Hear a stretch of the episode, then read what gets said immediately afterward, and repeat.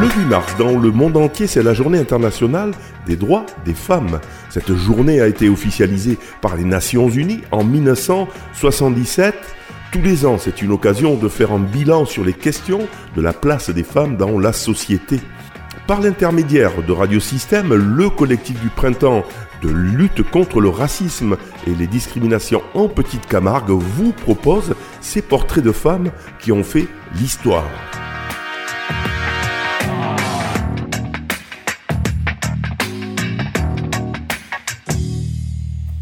Avec une pensée pour les femmes afghanes, les femmes iraniennes et toutes les femmes qui subissent.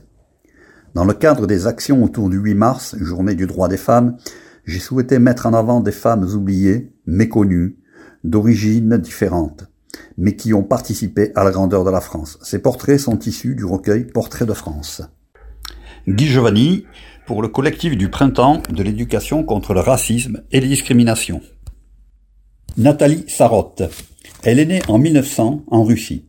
Elle s'appelle alors Natalia Tcherniak. Après la séparation de ses parents, elle fait des allers-retours entre son pays natal où, réside son père et Paris où s'est installée sa mère.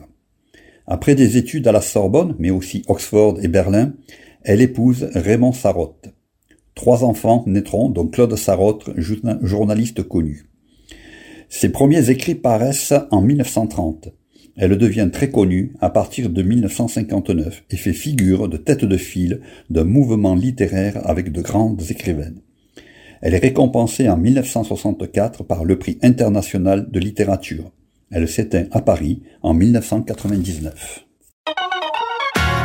Portraits de femmes, vous pouvez les réécouter, les télécharger et les partager sur le site internet du centre social Rive à Vauvert ou sur la plateforme SoundCloud de Radio Système.